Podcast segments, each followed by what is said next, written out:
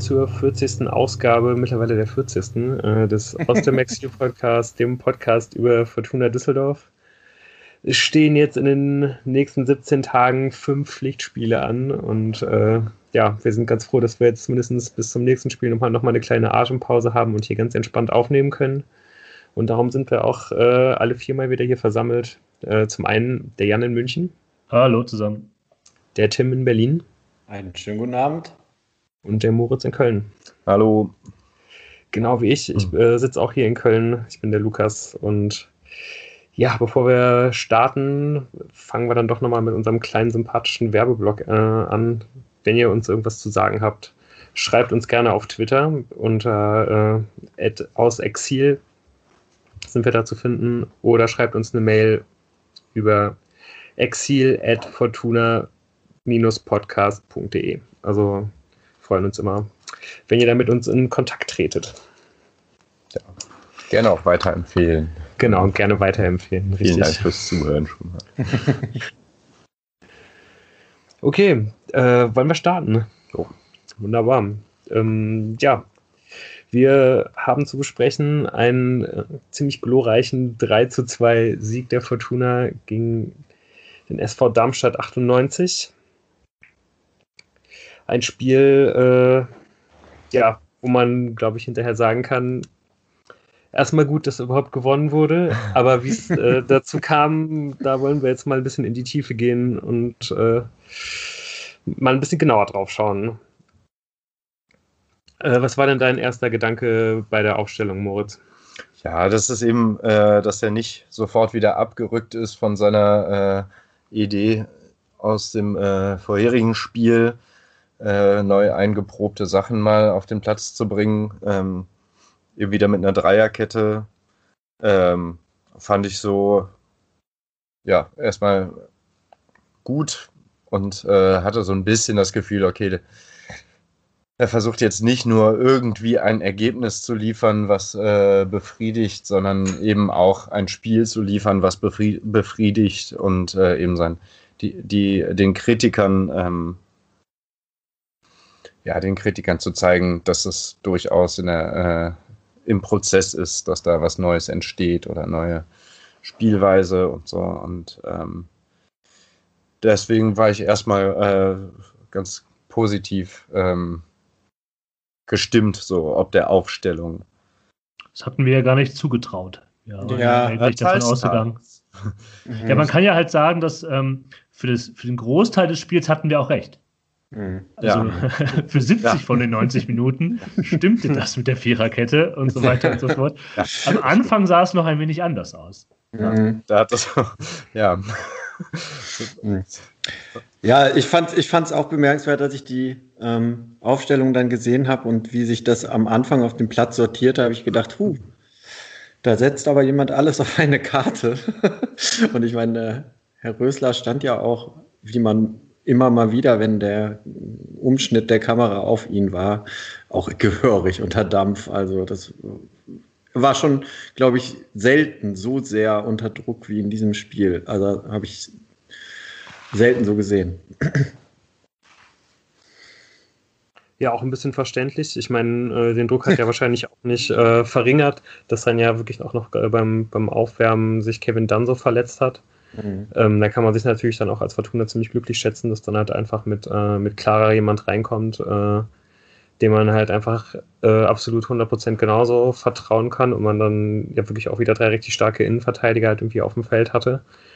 Was aber mitnichten äh, dazu geführt hat, ähm, dass man die Darmstädter irgendwie erstmal vernünftig vom, vom eigenen Tor weghalten konnte sondern es ging ja eigentlich schon direkt mit, äh, ja, nach ein paar Minuten, ich glaube so nach äh, fünf bis zehn oder was, ähm, mit diesen, ja, mit, fast mit dieser, mit dieser Doppelchance irgendwie äh, los, wo halt irgendwie jeweils zweimal ganz ähnlich, irgendwie mit einem langen Ball, einmal die, äh, die gesamte Mannschaft halt irgendwie ausgehebelt wird. Und zweimal steht da ja irgendwie auch so ein bisschen André Hoffmann im Zentrum. Ja, der sich da irgendwie ähnlich wie das ja irgendwie auch schon gegen Bochum bei der einen, äh, bei der einen Chance in der ersten Halbzeit ist, wo dann der, der, der Bochumer irgendwie verzieht, sich halt irgendwie komplett im Timing halt irgendwie verschätzt. Das kennt man so eigentlich nicht von ihm, ne? Nee, das kennt man so wirklich nicht von ihm. Und ich weiß nicht, so ein bisschen lässt es einen auch überlegen, ob, ja, ob er vielleicht fast ein bisschen zu früh äh, nach seiner Verletzung jetzt irgendwie auch von Rösler schon wieder irgendwie reingeworfen wurde. Einfach, ähm, weil er sich da vielleicht auch einfach erhofft hat, ja, zum einen halt irgendwie ein bisschen mehr spielerische Klasse vielleicht irgendwie aus dieser mittleren Innenverteidigerposition irgendwie zu bekommen, weil eben der Aufbau ja so krankt und zum anderen aber auch, weil, weil ja auch Rösler häufig angedeutet hat, dass es in der Mannschaft irgendwie immer noch an einer, an einer vernünftigen Hierarchie irgendwie fehlt. Mhm. Und ja, wenn, wenn da halt irgendjemand äh, Führungsspielerqualitäten in dieser Mannschaft halt mitbringt und das einfach auch schon ist, dann ist es André Hoffmann. Es gab aber äh. auch nicht so viele Alternativen. Wenn er mit der Dreierkette spielen wollte, dann ähm, dann ist Hoffmann da eigentlich der logische Spieler in der Mitte.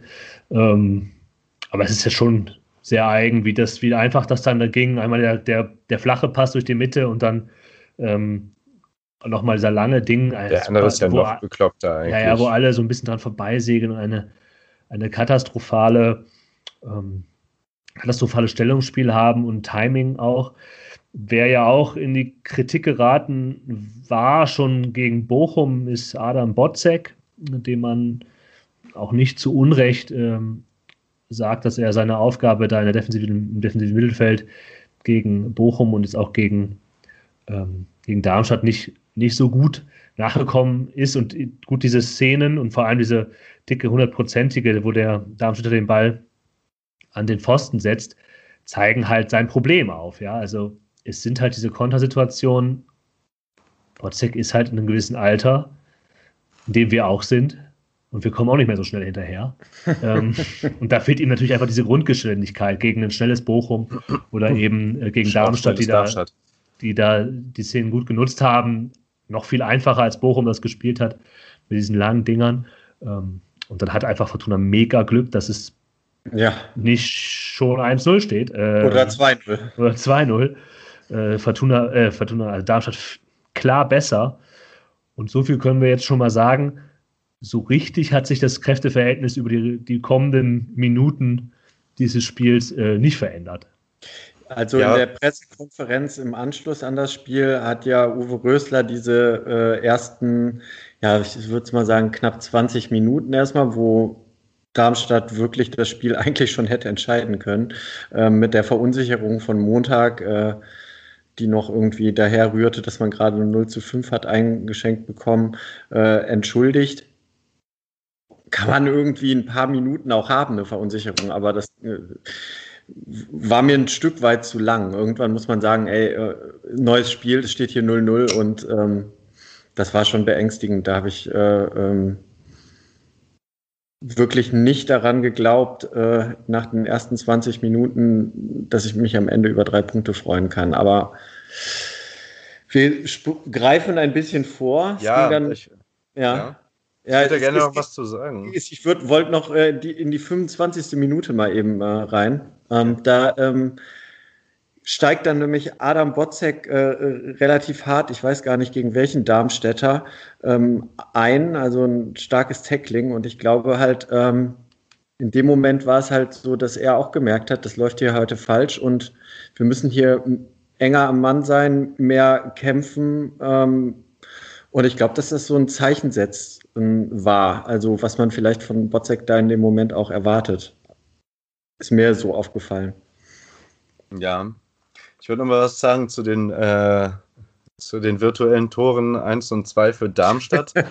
ähm, es ist ja im Prinzip wieder bei beiden, in beiden Situationen das Gleiche gewesen, äh, die oder eine ähnliche, sehr ähnliche Situation gewesen, die beim Bochum-Spiel nach drei Minuten für äh, rote Karte und Elfmeter und ähm, das 1-0 für Bochum gesorgt hat. Und zwar, dass die Fortuna halt weiter aufgerückt war.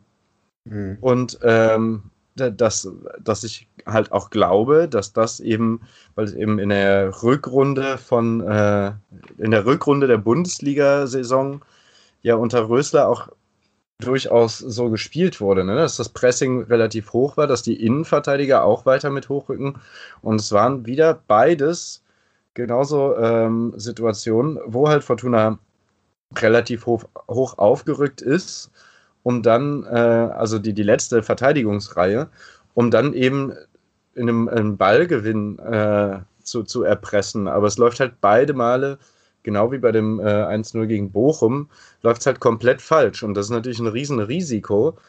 Und ähm, da habe ich so das Gefühl, so der, der Offensivdrang, den Rösler äh, da versucht zu, zu wecken, der ist einfach noch nicht so äh, defensiv so safe, dass man das eigentlich spielen kann.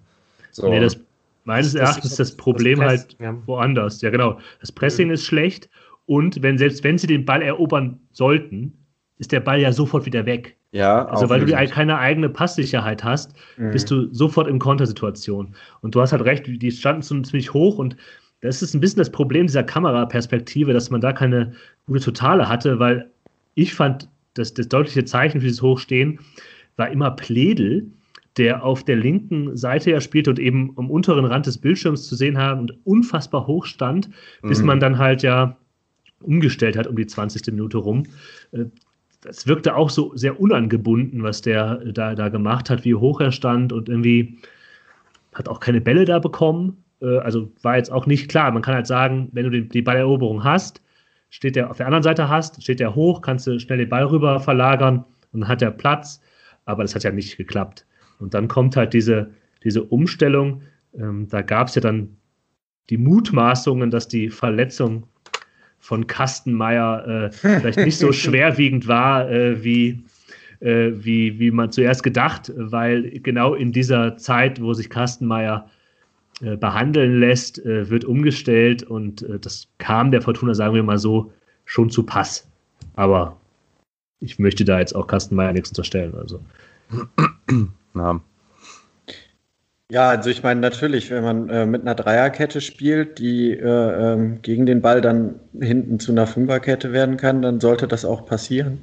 Und das ähm, hat tatsächlich äh, Pledel nicht so umgesetzt, ähm, wie, wie man es vielleicht von ihm verlangt hätte. Aber gut, das ist ja jetzt schon die fünfte Lösung, die E-Lösung oder so ungefähr auf der Position. Also so langsam muss man dann halt auch einfach mal hoffen, dass da demnächst äh, jemand anders äh, im selben System auf der Position spielen würde. Ja, Leonardo ist ja anscheinend noch nicht wieder bei 100 Prozent. Hat ja selber gesagt, dass er noch fünf, sechs Spiele braucht, äh, an Spielpraxis, um wieder richtig top zu sein. Aber er würde 90 Minuten durchhalten. Aber immerhin äh, hat er jetzt am Wochenende auch das erste Mal gespielt.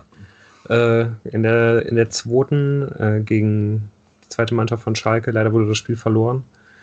Aber trotzdem kann man ja nochmal äh, gerade mit so einem halben Auge auf die zweite schauen und da äh, ganz froh sein, dass sie so eine tolle Saison spielen aber ja, auf jeden Fall scheint da jetzt ja langsam jemand äh, zu, zu, einer Option zu werden, der auch wirklich eigentlich, wenn man sich anschaut, wie viel Fortuna da investiert hat und mit welchem Risiko man da jemanden geholt hat, äh, bei dem klar war, dass er äh, fast die gesamte Hinrunde ausfallen würde. Der muss halt einschlagen. Ja. Das wäre extrem, extrem wichtig und äh, ja, vielleicht ähm, ist er dann ja schon im nächsten Spiel auch irgendwie eine Option für den Kader. Hartherz ist auch ja. wieder im Training. Hm. Also da ja. tut sich was auf der linken Position. Ähm, und man muss auch sagen, dass diese Umstellung dann schon eine gewisse Stabilität geschaffen hat, die es vorher nicht so gab, aber so richtig stabil war es nie. Und wenn man was zum Offensivspiel der Fortuna hören will, dann kann man auch die letzten Folgen gucken, äh, hören, äh, gucken aber nicht. ähm, aber das war halt, ach, das, es gibt dann auch so die, die, es gibt dann so eine 30-Minuten-Situation, die war halt da, die war da halt wieder mal perfekt dafür, was da eigentlich nicht klappt. Appelkamp kriegt den Ball in der Umschaltsituation, spielt dann kurz auf Botzek, ähm, aber quer, ohne groß Raumgewinn. Und dann verlagert Botzek den Ball halt nach rechts auf, ich glaube, es war Zimmermann oder dann ähm, oder Clara sogar. Und dann ist der Ball aber halt auch da auf dieser rechten Seite und es gibt keinen Vertikalpass nach vorne. Es ist wieder alles horizontal und die Spieler rücken auch sofort auf, sodass halt die, die Spieler, die dann halt irgendwie diese, dieses Quergeschiebe da machen, keine Anspielstation mehr haben. Das kann Darmstadt sehr gut aufnehmen, zustellen und fertig ist das. Also ähm, das ist schon Ja, wie gesagt, das haben wir jetzt schon tausendmal gesagt. Ne? Da hat sich jetzt nichts geändert. Ich habe äh, kann, tausendmal gesagt. Ja, man kann halt wieder sagen, dass Appelkamp natürlich jetzt nicht die knalle Vertikalpässe gespielt hat, aber angesichts der Passunsicherheit dieses Vereins kann man äh, schon mal sagen, dass er schon ordentlich Pässe gespielt hat, die auch fast alle angekommen sind. Also er hat eine weit über 90-prozentige Passquote. Ähm, angesichts dessen, was da sonst immer so geleistet wird mit dem Ball am Fuß, mhm. finde ich das schon mal bemerkenswert. Klar, da sind auch Sicherheitspässe bei, ähm, aber das möchte ich ihm jetzt nicht, nicht härter auslegen als alle anderen. Ja.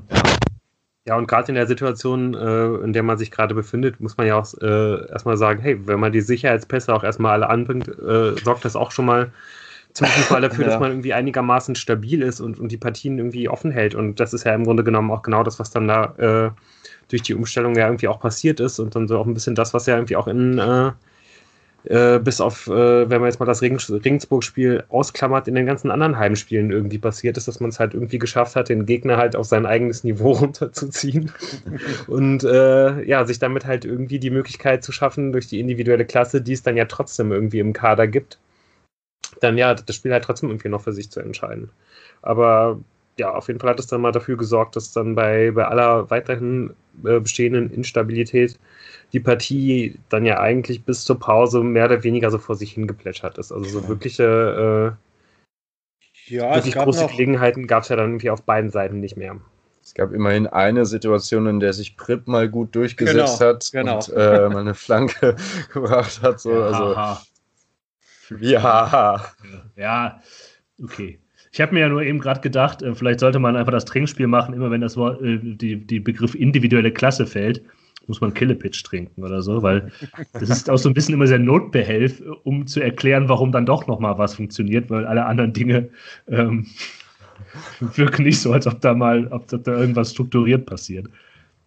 Ja, aber man also hätte tatsächlich mit einer total unverdienten 1 zu 0 Führung dann doch noch in die Pause gehen können. Ja, aber die das, Fortuna weiß ja, dass, dass die, die Pause egal ist. Wenn man unverdient irgendwann in die Kabine geht, dann nach 90 Minuten. Ja. ja. Das hat sie wirklich bravourös hinbekommen. Auf äh, jeden Fall.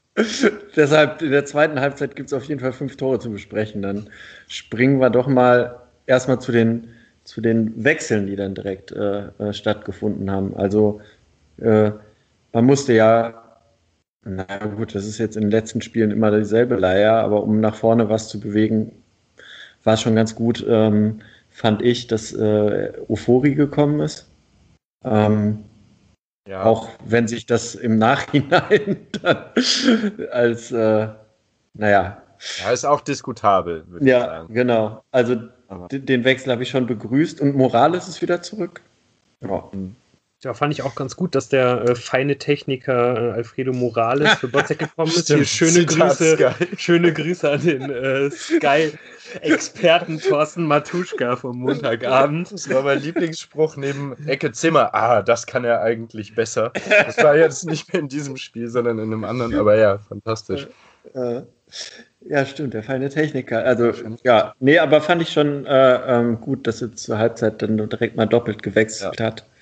Pledel ja auch, auch nach der Umstellung dann nicht wirklich ähm, besonders eingebunden, wobei über wen kann man das schon groß sagen. Ähm, aber ja, und ich fand auch Botzek, das was Jan vorhin gesagt hat, äh, hat jetzt, also im Bochum-Spiel fand ich irgendwie noch freakiger als alles andere, um da jetzt äh, mir Einzelurteile zu erlauben. Aber ich fand jetzt hat er tatsächlich mal eine schwächere erste Hälfte. Ich finde aber generell die Saisonleistung von Botzek ähm, ziemlich gut. Auf jeden Fall einer der besseren ja. äh, diese ja, Saison. Stabilst. Ja, aber dann, kann man ja trotzdem sagen, wenn er eben nicht den besten Tag hat oder ja, eine Phase hat, genau. wo er nicht so stark ist. Keine Ahnung, ich habe jetzt die 100 Meter Sprintwerte von Morales und Botzek nicht nebeneinander liegen. Ich kann mir aber auch vorstellen, dass, dass das auch ein Argument ist, was ich eben gesagt habe, dass, dass Morales da äh, vielleicht einfach noch das Zehntel mehr auf, auf den Platz bringt ähm, und das dann vielleicht genau das war, was äh, Rösler da sehen wollte. Und dass das, das schnelle Rückwärtsbewegung wichtig werden würde, äh, sah man dann auch äh, direkt in der 51. Minute, als nämlich äh, Darmstadt 98 äh, über rechts kommt, durch ist und dann äh, klarer nicht so schnell äh, zurückrückt und ähm, dann das Tor fällt für Darmstadt. Mhm. Tja. Irgendwie war es ja da auch nicht, äh, wenn man die gesamte erste Hälfte darunter äh, legt, äh, aus heiterem Himmel war es nicht. Ja. War schon auch eigentlich verdient und äh, ja. natürlich stark verarbeitet. Und vor allem auch super starker Laufweg. Genau, ja, also ich fand ja, auch, also so diese, diese Kombination von dem Laufweg, äh, der halt dann erstmal den Pass quasi bestimmt und dann eben auch den äh, Ball aus in, in, der Position halt so mit links irgendwie dann noch unter die Latte zu verarbeiten. Also ganz stark von, gemacht von äh, Serdar Dursun. Wirklich, äh, ja. Ja, ja, der, der, der empfiehlt sich äh, ja für Höheres. Ne? Er denkt ja auch, er ist schon mit einem Bein in der türkischen Nationalmannschaft. Ja. Ist er nicht schon? Ich glaube, bisher noch Ich dachte, nicht. er wäre schon. Keine Ahnung. Vielleicht äh, weiß ich nicht. Karaman und er haben sich so begrüßt, ob sie sich da. Ja, die kennen sich auf jeden Fall. Aus der Nationalmannschaft. Ja, gut. Ähm, ja, und irgendwie war ich mir schon gedacht, hm, hm. hm. Also ganz ehrlich, äh, als, das, als das Tor fiel, war mein Gedanke, oh Gott, jetzt geht's dahin. Also äh, so wie, wie das Spiel bisher gelaufen war, konnte ich mir überhaupt nicht vorstellen, dass die Fortuna da jetzt irgendwie eine Reaktion zeigt und auch so wie die letzten Wochen gelaufen waren. Von daher. Ähm, Würdet ihr denn, dass er dann kam, als Reaktion bezeichnen oder einfach nur Hennings wärmst den Ball in den Winkel? Ja, es ja, geht ja bei dem. Es geht ja auch darum, äh, wie, wie, wie, der Freischuss erstmal entsteht. Also ja. der, der Freischuss, den du da jetzt angesprochen ähm. hast, äh, der entsteht ja eben dadurch, durch eine von meinen äh, Lieblingsaktionen, die es ja in, äh, ja. in dieser Saison bisher so gibt. Und das ist halt das unglaublich äh, starke äh, Absprinten von, von, von Pässen von Schinter Appelkamp, der ja. da halt super stark dazwischen spritzt. Das ist schon in den äh, Spielen davor immer mal wieder vorgekommen. Und der dann halt einfach einmal komplett durchmarschiert. Dann, ja, man muss dann ganz ehrlich sagen, er trifft dann vielleicht nicht ganz die richtige Entscheidung, weil er dann vorm Tor nicht nochmal abgibt. So, da hätte, ich weiß, ich glaube, Hennings wäre äh, wär frei gewesen, der dann, aber letztendlich wird er dann halt gefault. Und äh, es ist dann alles Makulatur, weil einfach dann Hennings hingeht und diesen Freischuss halt wirklich wunderschön äh, in der Mauerecke versenkt. Auch da nochmal vielen, vielen Dank äh, an Darmstadt, die halt wirklich ihren allerkleinsten Mann genau an der äh, Stelle in der Mauer äh, aufgestellt haben, über die, also, äh, über die Hennings dann drüber schießt. Ja, also, gut, sonst hätte der halt, also der hätte irgendwo stehen können ja, in der Mauer. Aber guck dir das nochmal, das halt ist großartig. Einer ist halt wirklich, einer in der Mauer ist halt ein Kopf kleiner ja. als alle anderen und der steht ganz außen. Und dann für Hennings Fuß ist es wirklich genau der richtige Mann. Also, und Henning schießt auch wirklich nur genau die zwei Zentimeter über diesen Kopf drüber. Das da passt schon alles. Ja, aber ja, was du vorhin sagst mit Appelkamp, das fand ich auch, äh, finde ich total stark. Also, das ist ja, man hat ja immer die Hoffnung, dass sich so Spieler entwickeln und was werden und so. Das hat jetzt gerade so, nachdem man so, ich weiß nicht, wen es sonst so mal gab, Tugrul Erat, Tim Golli oder so, so Leute, äh, wo man jetzt echt das Gefühl hat, boah, der bleibt halt dran, der wird halt besser und der bringt halt auch schon was. Also so dieses, ich habe mir halt an, aufgeschrieben, Appelkamp schaltet um, weil der das halt quasi alleine, also ich habe das Gefühl, der, ja. der, macht halt alleine das Umschaltspiel von Fortuna in dem Moment, weil er den Ball gewinnt und äh, er ist halt auch der Einzige, halt der halt diese, diese Qualität hat halt, ne? Ja. Wirklich irgendwie, wenn ich mal so äh, auf das, auf das Mittelfeld schaue, äh, ist er der Einzige, der halt auch wirklich ein starker Pressingspieler ist. Und das ist mhm. ja auch einfach, glaube ich, einer der Gründe, warum eben diese Taktik von Rösler halt nicht funktioniert weil es einfach diese, diese Pressing-Spieler im Kader halt nicht gibt. Und ich kann halt da ganz schlecht einschätzen eigentlich, weil der ist auf so außen so ein bisschen, spielt halt eine andere Position. Ja, ich meinte jetzt zeigen, ja, ja. war jetzt mein Blick, glaube ich, auf die bisherige, bisherige Saison. Also irgendwie, ja. äh, ne, Pledel, Borello kann man da, glaube ich, nochmal zu allervorderst nennen, äh, haben da halt einfach nicht so besonders gut funktioniert. Auch, auch bei Peterson sah das mal ab und zu ganz gut aus, aber auf den hat man jetzt noch gar nicht so viel gesehen ja, ich meine, auch Kutris soll ja ziemlich schnell sein. Äh, vielleicht kommt da ja auch wirklich auch durchaus noch was. Es ist, es ist zu hoffen. Mhm. Aber auf jeden Fall erstmal äh, sehr, sehr schön, wie diese Aktion jetzt von Appelkamp gesehen zu haben und dass dann auch mal wirklich was daraus entsteht. Ähm, ja, hat mir, hat mir richtig gut gefallen. Ja, was mir auch sehr gut gefallen hat, ist äh, unmittelbar nach dem 1 zu 1 äh, äh, versammelt sich ja im Prinzip äh, zum Glückwunsch die gesamte Mannschaft und ähm, da soll ja auch äh, nach dem 0 zu 5 in Bochum äh, ähm, sich ohne das Zutun von Rösler die Mannschaft zusammengesetzt haben und äh, mal gesagt haben, so, so geht es nicht weiter. Ja. Also das fand ich ein sehr schönes Zeichen in dem Moment. Ja. Und da sieht man irgendwie auch nochmal deutlich, also ich finde, genau, wo du das ansprichst, ne, die Mannschaft jubelt da zusammen, man macht halt kurz diesen Kreis und du siehst halt deutlich, wer die beiden Wortführer da sind. Ne? Mhm. Hoffmann und Edgar Pripp. Mhm. Also fand ich auch einfach spannend, das zu sehen, weil das irgendwie auch so ein bisschen so das bestätigt, was man natürlich irgendwie immer hört, dass das die Führungsspieler seien oder dass man auch Prip ein bisschen dafür ge geholt hat, um halt da in diese Mannschaftsarchitektur halt irgendwie noch ein, ein bisschen Führungsstärke halt irgendwie reinzubringen. Hm. Ja, aber wie so häufig kann man auch hier wieder in die alten Folgen hören. Ähm, danach nimmt Fortuna jetzt diesen, den Schwung nicht mit, um das mal ganz vorsichtig zu sagen, sondern es passieren wieder Dinge, die man in dem Spiel schon gesehen hat, nämlich dass vor allem Darmstadt auf rechts durchkommt ähm, und die Fortuna-Abwehrreihe leider etwas anfällig wirkt. Ähm, also dieses Momentum aufbauen, das hat die Mannschaft auch noch nicht so richtig verinnerlicht. Nee. Obwohl äh, Herr Rösler so ein Fan vom Momentum ist. Und ich glaube, er hat sogar auch gesagt, dass wir das, dass sie das aufgebaut haben. Aber dann vielleicht erst später im Spiel. Es gab auf jeden Fall einen super, einen super Zwischenruf äh, von Röster, äh, weil er irgendwann gebrüllt hat: Männer, Fokus! Der Rösel der Woche, Männer, Fokus. Männer, Fokus, das ist der Rösler der Woche. Oh ja, den sollten wir küren, den, äh, den jeweiligen. Stimmt, das, das sollten wir als, als neue Kategorie einführen. Ja, ich kann mir gerade auch sehr gut vorstellen, Potenzial. dass das ab nächster Woche äh, ah, eine äh, bestehende Kategorie sein wird. Mal sehen. Halt. vielleicht muss man die auch relativ bald Ergebnis, wieder anstampfen. Genau. Aber auf jeden Fall ist es bemerkenswert, äh, dass äh, äh, tatsächlich danach ja Darmstadt wieder zu Chancen kommt und man wieder mal ähm, einem an diesem Tag wirklich überragenden Florian Kastenmeier danken kann, dass dann noch eine Weile erstmal eins zu eins steht. Aber nur eine Weile.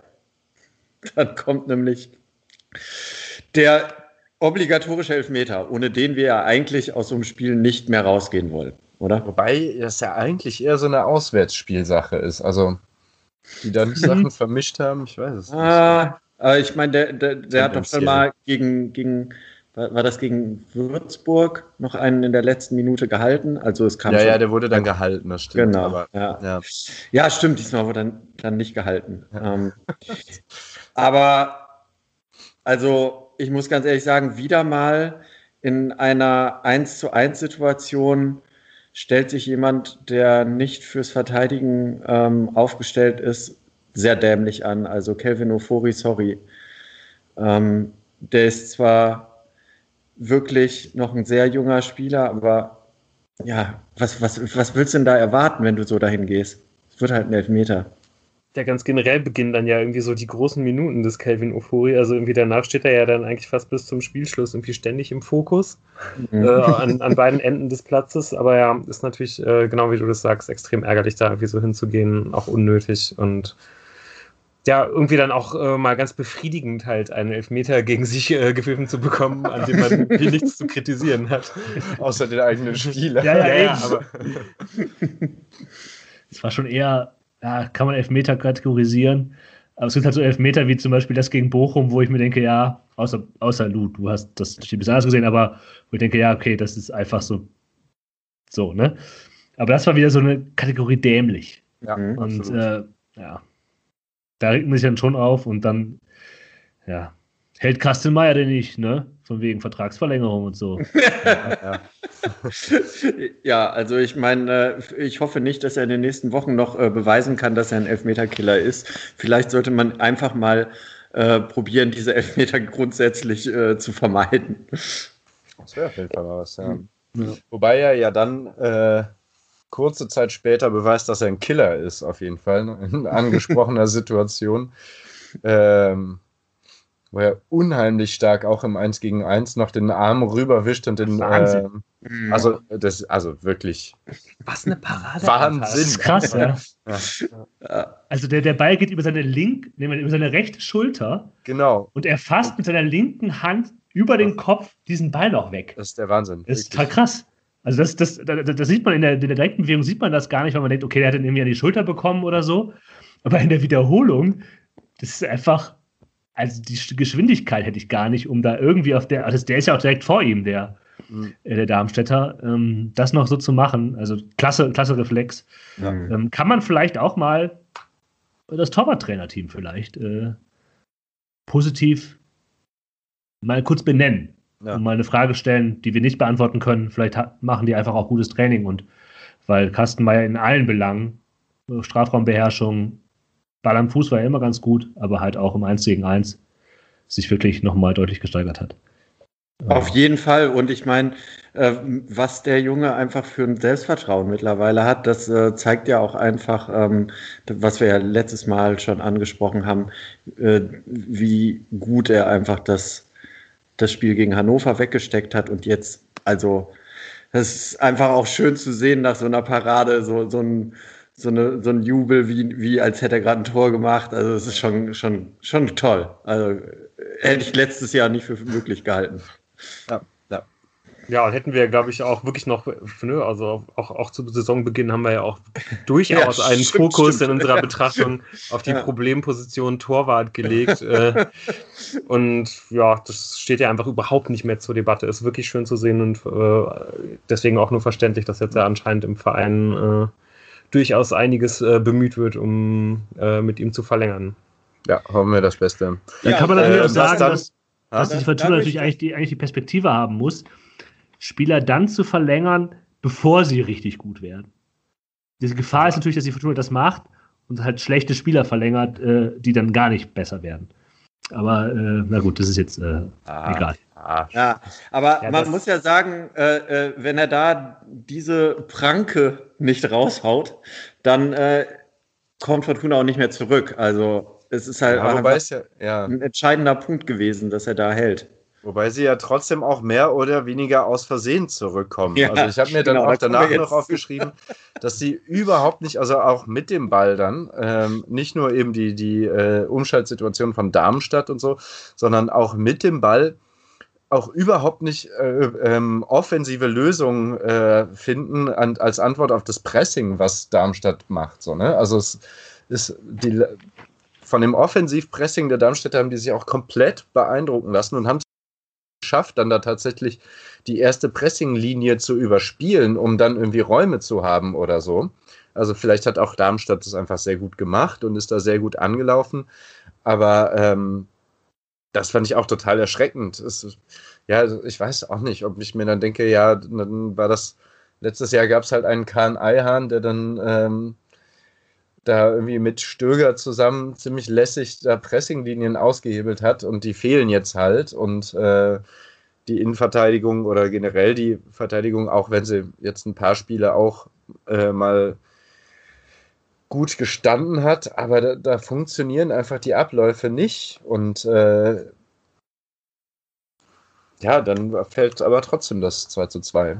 Also was man mit Sicherheit sagen kann, ich konnte äh, ähm, den Markus Anfang, Trainer von Darmstadt, äh, in der Pressekonferenz nach dem Spiel schon total verstehen. Der war sehr geknickt und meinte, heute hätte sich halt einfach nicht die bessere Mannschaft durchgesetzt. Das muss man leider äh, ja, anerkennen.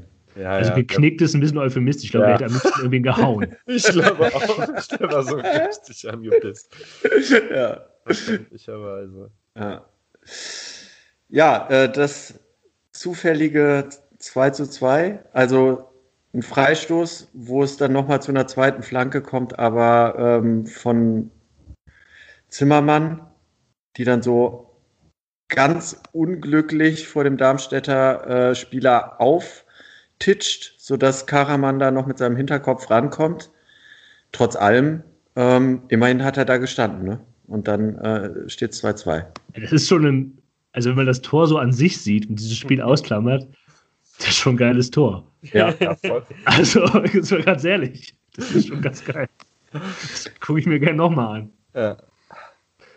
Ja, man kann, glaube ich, auch den Torwart nicht ganz von der Verantwortung Ja, der kommt ja so. Also, äh, stellt sich einfach so direkt vor Karaman und ja. also so.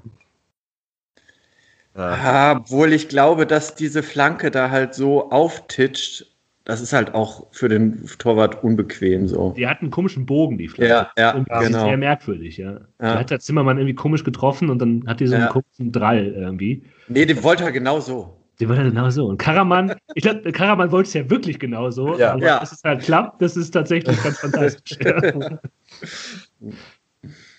und danach ist aber, also danach habe ich mir äh, aufgeschrieben, ähm, dann kommt Prip, äh, geht raus, Kownatski kommt, sollte nochmal wichtig werden. Und dann schreibe ich mir auf, Fortuna ist sehr offen. Diese Fehlpässe, so häufig schlecht geschossen, wenn man mal wirklich mal stramm äh, spielen würde. Es waren dann immer so Abtropfdinger, wo der, wo der Pass irgendwie unsauber ist und einfach nicht mehr mit einer gewissen Schärfe gespielt wird, wo man Was meinst du mit Fitnessfragen stellen kann. Ja, okay, das ist ein Argument, dass es immer so ist. Aber boah. Ähm, Flanken in die Hände des Torhüters. Ja. Ofori muss nach rechts spielen, schießt aber ab. Boah, ja, das, ja. das, ist wirklich dann irgendwie auch mal so eine Szene. Ich meine, wir haben jetzt eben, äh, als wir Kastenmeier für seine Parade so gefeiert haben, gar nicht drüber gesprochen, dass das eigentlich ja auch fast, äh, dass es ja eigentlich auch ein virtuelles Tor ist. Das einfach daraus entsteht, dass einfach Ofori, als er am rechten Flügel den Ball äh, bekommt, einfach den einfach komplett ausschaltet. Mhm. Also ne, er ist einfach überhaupt nicht präsent und dann ist halt der Ball weg und Fortuna wird komplett in der, in der Aufbewegung halt irgendwie äh, von, von Darmstadt da getroffen, einfach weil der da komplett abschaltet. Hm. Und ja, auch in der Situation äh, ist, ist ja eigentlich wirklich eine richtig gute Gelegenheit. Rechts ist halt mhm. Headings komplett frei, wenn er ja. da durchlegt. Äh, das ist schon eine richtig gute Chance und dann schließt er halt ab und er hat halt einfach keinen guten Abschluss. Ne? Also wir haben jetzt wirklich schon in den wenigen Spielminuten, die Euphorie bisher für Fortuna gespielt hat, schon sehr viele Abschlüsse von ihm gesehen. Vor allem auch immer gerne die äh, aus äh, 22 Metern in den Verteidiger äh, mit der Innenseite und so weiter. Und die kommen halt weder, weder hart noch äh, präzise genug, als dass man das irgendwie weiter verteidigen sollte. Vielleicht ist Euphorie Findet ihr denn in der Marcel Sobotka Trainingsgruppe, wenn es um Torschuss geht. Ja, das kann natürlich sein. Gefährlich. Das mag sein. Wahrscheinlich die, die, die äh, Axel Bellinghausen genau, da Wohnzimmer letztes Jahr, nee, also, das, war schon vorletztes Jahr. Ne? Abschlusstraining äh, mit Axel Bellinghausen. Also wir haben ja jetzt einen neuen Rasen in der Arena. Ne? Der rutscht da zwar weg, aber äh, auf dem Rasen kann man es da nicht schieben. Aber er muss den Ball halt rüberlegen und da muss ich halt ganz ehrlich sagen, wir sprechen jetzt so locker flockig, weil wir wissen ja, ja, dass da noch was kam. Ja. Wenn das halt beim 2 zu 2 bleibt, ey, diese Situation, die hätten wir heute noch ein bisschen ausführlicher besprochen. Ja, wobei du auf der anderen Seite sagen musst, ähm, auch ein 2 zu 2 wäre ja eigentlich ja. irgendwie okay gewesen. Ja, Kann man so Und sagen. Ich, ich, wollte jetzt nochmal fragen, weil ähm, findet ihr denn, dass Ofori quasi eine Daseinsberechtigung im Kader und dann auch auf dem Platz hat? Das ist eine sehr harte Worte, die du da benutzt. Ja. Ähm, man kann es auch anders formulieren, sollte er vielleicht mal bei der zweiten Mannschaft Spielpraxis sammeln. Hm, ja, ich weiß nicht, ob das, ob es wirklich so, also ich, ich habe da jetzt irgendwie auch schon sehr, sehr viel drüber nachgedacht, einfach weil man ja bei dem immer sieht, so, das sind halt unglaublich viele Anlagen da, aber er ist halt einfach jetzt in den anderthalb Jahren, die er da ist, noch komplett derselbe absolut rohe Spieler, der halt gewesen ist, als er hergekommen ist. Ähm, und ihm würde es, glaube ich, wirklich gut tun, halt mal konstant zu spielen und irgendwo zu spielen, wo ähm, es halt nicht so dramatisch ist, wenn er halt krasse Fehler macht. Und ja, gut, da wäre natürlich irgendwie das mit der zweiten Mannschaft irgendwie eine Option. Aber ich würde irgendwie auch so, ich würde auch ein bisschen denken, ich meine, der, der Vertrag läuft noch anderthalb Jahre. Man könnte natürlich jetzt auch im Winter überlegen, ob man ihn halt irgendwo hin ausleiht, wo das Niveau vielleicht ein bisschen höher ist. Also vielleicht irgendwo in die dritte Liga oder auch noch zu einem anderen Zweitligisten oder so. Aber was ich mir eigentlich, wenn ich mir anschaue, welcher, was für ein Spieler Furi ist, ich kann mir halt kaum vorstellen, dass der halt innerhalb von, von kurzer Zeit extrem viel dazu lernt. Und ähm, deswegen würde ich mir eigentlich fast wünschen, das wäre so ein bisschen mein Gedanke, dass wenn man weiter von ihm überzeugt ist, dass man vielleicht versucht, den Vertrag um ein weiteres Jahr zu verlängern, also der Vertrag läuft wie gesagt noch bis 2022, dass man den Vertrag verlängert und ihn dann halt für äh, und ihn dann halt für anderthalb Jahre ausleiht. Also ich sehe das ein, aus folgendem Grund ein bisschen kritisch. Ähm, und ich würde halt diese, diese, von wegen, lass ihn mal ein paar Wochen in der zweiten spielen, vorziehen. Erstens hat man ihn dann zur Verfügung und zweitens, wenn man sich überlegt, was für Trainer sind in der zweiten und dritten Mannschaft unterwegs? das sind so alles Friedhelm-Funkel-Menschen, die alle eher darauf achten, was kann, arbeitet dieser Spieler defensiv mit. Ähm, das sind keine Leute, die junge Talente fördern. Das ist jetzt sehr hart ausgedrückt und das stimmt In der zweiten und weil, dritten Liga. Ja, genau, weil die halt eher, es ist eher Fußball, der darauf ausgelegt ist, hinten dicht zu machen. Sogar in der ersten Liga so ein bisschen so. Und ich glaube, ich weiß nicht, ob du einen Verein findest, ähm, wo Ufori diese sicheren Ein Einsatzzeiten bekommt, weil er eben diese defensiven Man Probleme hat. Und Uwe Rösler ist halt, das finde ich eigentlich bei dem sehr sympathisch und gut, der hat den Mut, Spieler zu entwickeln, auch wenn es riskant ist. Und das Euphorie ist ja das beste Beispiel, der halt schon seine Einsatzzeiten bekommt. Und ich glaube, in der zweiten hat man halt ähm, den Vorteil, dass man das kontrolliert, dass man ihn einsetzen kann, wie man das gerne möchte, äh, ihm Spielpraxis gibt und ihm eine gewisse Wettkampfhärte mitgeben kann. Das ist natürlich auch keine Garantie. Klar, Oberliga ist halt auch die Qualität eine andere und so weiter und so fort. Ähm, aber bei einer Laie ich sehe halt nicht, dass er bei einem zweiten Drittliga-Verein, zumindest die, die ich so vor Augen habe, dass er da viel Einsatzzeiten bekäme. Da bekommt er genau die Einsatzzeiten, die er jetzt bei der Fortuna hat. Und da ist es besser, wenn man ihn halt im Vereinssystem lässt und ihm anderweitig Spielpraxis gibt. Also ich sehe das auch ähnlich wie du, Jan. Also ich hätte mir zum Beispiel vorstellen können, dass er gegen Darmstadt, das hat mich dann, nachdem ich die Leistung auch gesehen habe und das nochmal neben die ganzen Spiele, die wir jetzt von ihm schon besprochen haben, gehalten habe, äh, hat mich auch im Nachhinein dann auch wirklich überrascht, dass er 45 Minuten bekommen hat. Ähm, ja, ja, nicht? 44, 30 hat er bekommen. ist ja wieder. Ach so, stimmt. Er ist ja nochmal aufgewechselt. Boah, das war ja stimmt. Ja, ja. Ähm, ah ja, genau. Aber unabhängig davon, äh, äh, wenn er jetzt weniger spielt, der kann ja am selben Wochenende auch noch in der zweiten dann spielen. Also, dass man ihn halt auf der Bank hat für, für Kurzeinsätze und ähm, dann hätte er noch prima gegen Schalke mehr Zeit bekommen können. Also ich würde ihm auch einfach mal ein paar Spiele in der zweiten geben. Ja, das ist auf jeden Fall nicht so. Also du kannst jetzt gerade mit den Covid-Protokollen. Ach so. Äh, genau, halt irgendwie eben leider immer nur für, also dann halt, ja genau, also entweder nur der ersten spielen oder für die zweite. Ich glaube, ja. da musst du ja Aber Kutris hat auch für die zweite gespielt. Ja, dann spielt er wahrscheinlich. Der den, für einen Spieler kannst du das wahrscheinlich dann machen mit den Testungen und so weiter. Ja, also auf jeden Fall. Ich weiß nicht, wie groß die durch. Vielleicht dann irgendwie mit einem gewissen Vorlauf oder so. Naja, okay. Ja, Keine nicht, Ahnung. Das, eigentlich müssten ja. ja alle getestet sein. Vierte Liga auch. Ich weiß nicht, ja, wie das, das da. Jetzt nicht. Ja. ja, aber dann wäre er nicht das Risikoproblem. Nur, ah ja, gut, er kommt dann wieder. Nee, also bei, beim, beim, weil Kutris ging es ja anscheinend, wenn es jetzt tatsächlich nur um einen oder zwei Spieler geht, dann äh, äh, hoffen wir ja, dass Kutris bald dauerhaft in der ersten Mannschaft ähm, im Kader steht. Und dann wäre ja Ofori dieser Wanderer zwischen den Welten, könnte man durchaus mal machen.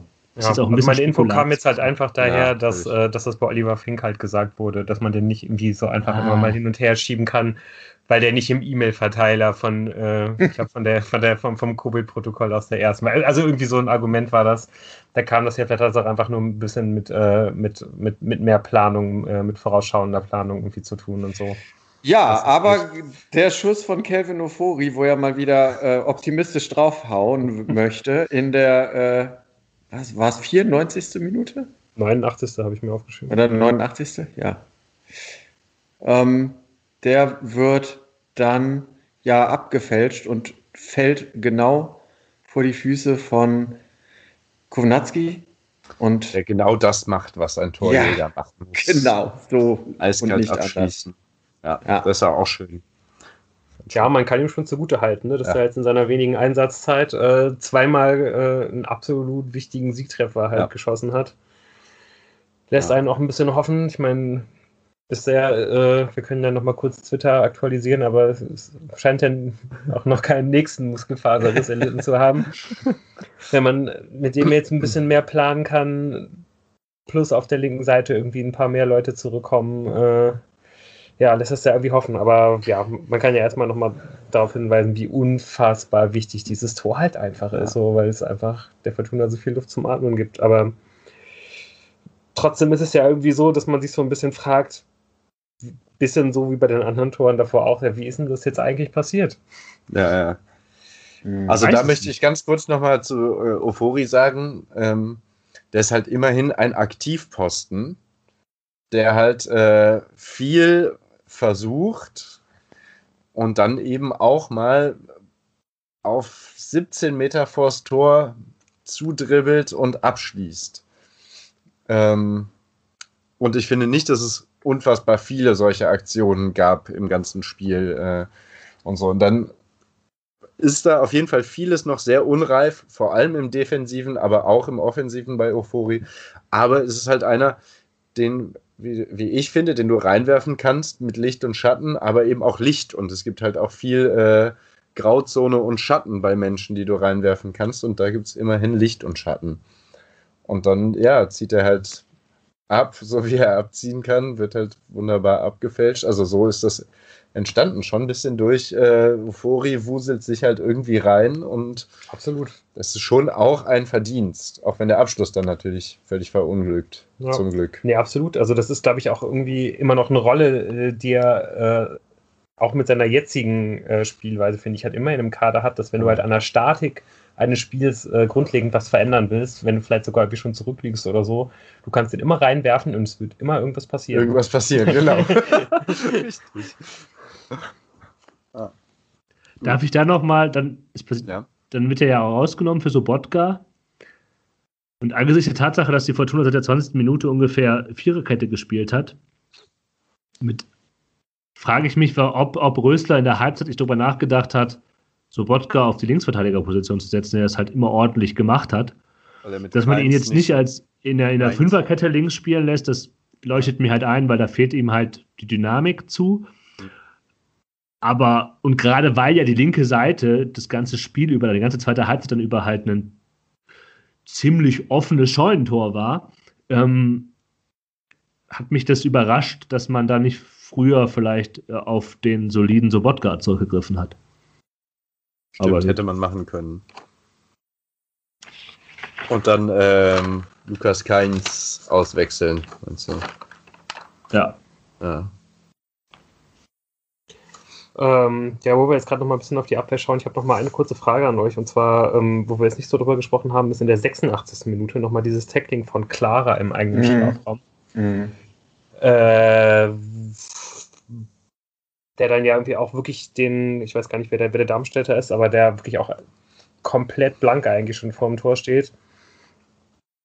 Clara bekommt dann da im allerletzten Moment noch irgendwie den Fuß dazwischen. Ähm, aber wenn man ganz ehrlich ist, hätte sich die Fortuna über einen Elfmeter auch nicht wirklich beschweren können, oder? Also Clara, ich will jetzt ja ungern äh, nochmal die Diskussion äh, von letzter Woche gegen Bochum und äh, jetzt eben angedeutet ja auch immer wieder aufmachen, aber Clara zieht ja wirklich deutlich am Trikot und anders als letzte Woche, wo er eigentlich nur eine Aktion um Bruchteil einer, einer Sekunde verhindert wird und natürlich damit irgendwo auch ein Tor verhindert wird, da sorgt Clara mit dem äh, Trikotziehen klar dafür, dass der Spieler seine Aktion gar nicht ausführen kann so wie er das will. Ja. Und äh, das ist in meinen Augen eigentlich ein klarerer Elfmeter als äh, der gegen Bochum. Ja, ein bisschen wahre Glück. Also ich kann, ich kann die Diskussion hier abkürzen. Ich habe mir dazu nichts aufgeschrieben, deshalb kann es nichts gewesen sein. Naja.